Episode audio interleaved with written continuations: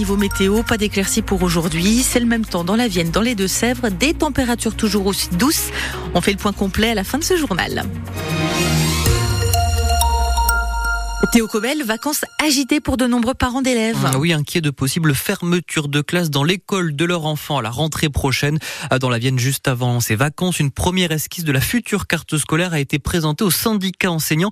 49 euh, classes sont menacées de fermeture. Leur sort sera scellé à la rentrée le 5 mars avec la version définitive de cette carte.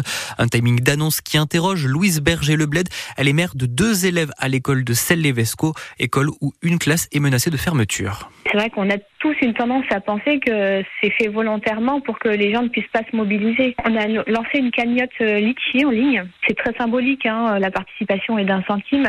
C'est une cagnotte afin de donner des cours de mathématiques au rectorat. On était euh, en total désaccord entre les chiffres qu'avait la mairie et le rectorat, parce que les chiffres en leur possession étaient moins élevés que les nôtres sur les inscriptions et les entrées de l'année prochaine. On passerait à 150 élèves. Aujourd'hui, on est en 148. Et malgré tout, on nous menace à nouveau d'une fermeture de classe, alors qu'on en a déjà eu trois ces, ces, dernières années. Si on enlève une classe, on va passer à une moyenne de 24, voire 25 élèves. Et là, c'est beaucoup trop. Ah, Louise Berger-Lebled, parent d'élèves et de son côté, le rectorat justifie ces fermetures par une baisse annoncée du nombre d'élèves et, euh, évoque en parallèle 11 ouvertures à la rentrée prochaine, 11 ouvertures de classe. La pagaille et la SNCF est peut-être loin d'être finie après le mouvement des contrôleurs ce week-end qui se touche à sa fin justement ce matin. Ce sont désormais les aiguilleurs qui menacent à leur tour de se mobiliser en fin de semaine. Sudrail a déposé un préavis. Les revendications sont du même ordre, à savoir recrutement et augmentation de salaire. Augmentation d'impôts en revanche en 2024, mais 10 milliards d'économies à faire au plus vite. C'est ce qu'a annoncé hier le ministre de l'économie Bruno Le Maire, qui a expliqué que les prévisions de croissance n'étaient pas aussi bonnes que prévu. Conséquence, il faut trouver de l'argent pour boucler le budget.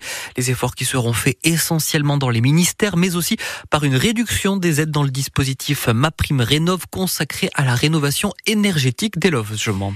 Dans les Deux-Sèvres, les recherches se poursuivent pour retrouver Erwan. Oui, une semaine après sa disparition, le jeune homme de 18 ans qui reste introuvable.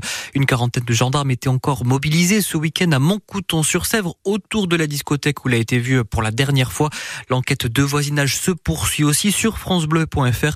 On vous a mis justement les témoignages des habitants de la commune qui suivent au jour le jour les investigations marquées aussi par l'absence de pistes.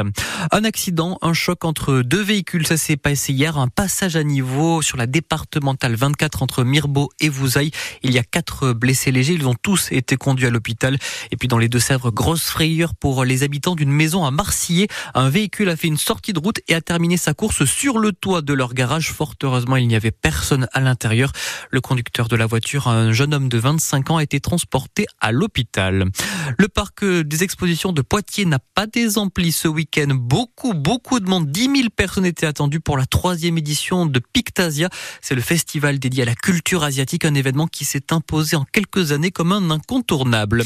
Elle, elle fait le buzz sur TikTok. Et même carrément. Oh my god, ils sont gonflés, ils sont acides, ils sont croustillants. Je vous jure, vous allez voir, ils sont trop bons. Oh my god, c'est l'extrait de l'une de ses vidéos, l'une des vidéos de Johanna Poitvin. C'est une Niortaise de 26 ans, les plus connue sous le nom de Candy Mix. Et elle a, tenez-vous bien, un million d'abonnés sur le réseau social. Sa spécialité, ce sont les bonbons. Et elle tient d'ailleurs une entreprise de vente en ligne avec un entrepôt zone de Saint-Liguerre. Et la jeune femme n'aurait jamais cru que cela a repris de telles proportions grâce à Internet. Avec euh, Lucien, qui est mon copain et mon associé du coup, on cherchait une façon de pouvoir euh, rester ensemble tout le temps, travailler ensemble, etc. Et euh, on savait pas encore vers quoi se tourner. Euh, à l'époque, sur TikTok, il n'y avait pas trop de marques qui allaient sur le réseau. C'était un peu euh, voilà cliché que c'était pour les adolescents. Et on voyait que ça se développait beaucoup aux États-Unis, en Angleterre, etc.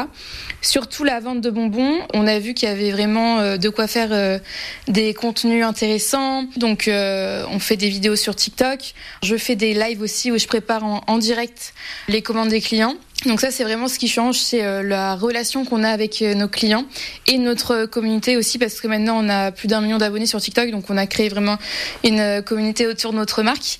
Et euh, c'est ça ce qui euh, nous différencie un peu des, autres sites internet. C'est vraiment très important pour nous de tout leur montrer, qu'ils fassent partie de l'aventure, de partager avec eux, etc. Avec Mix, l'entreprise qui compte aujourd'hui 7 salariés et qui réalise 60% de son chiffre d'affaires grâce à aux vidéos sur les réseaux sociaux.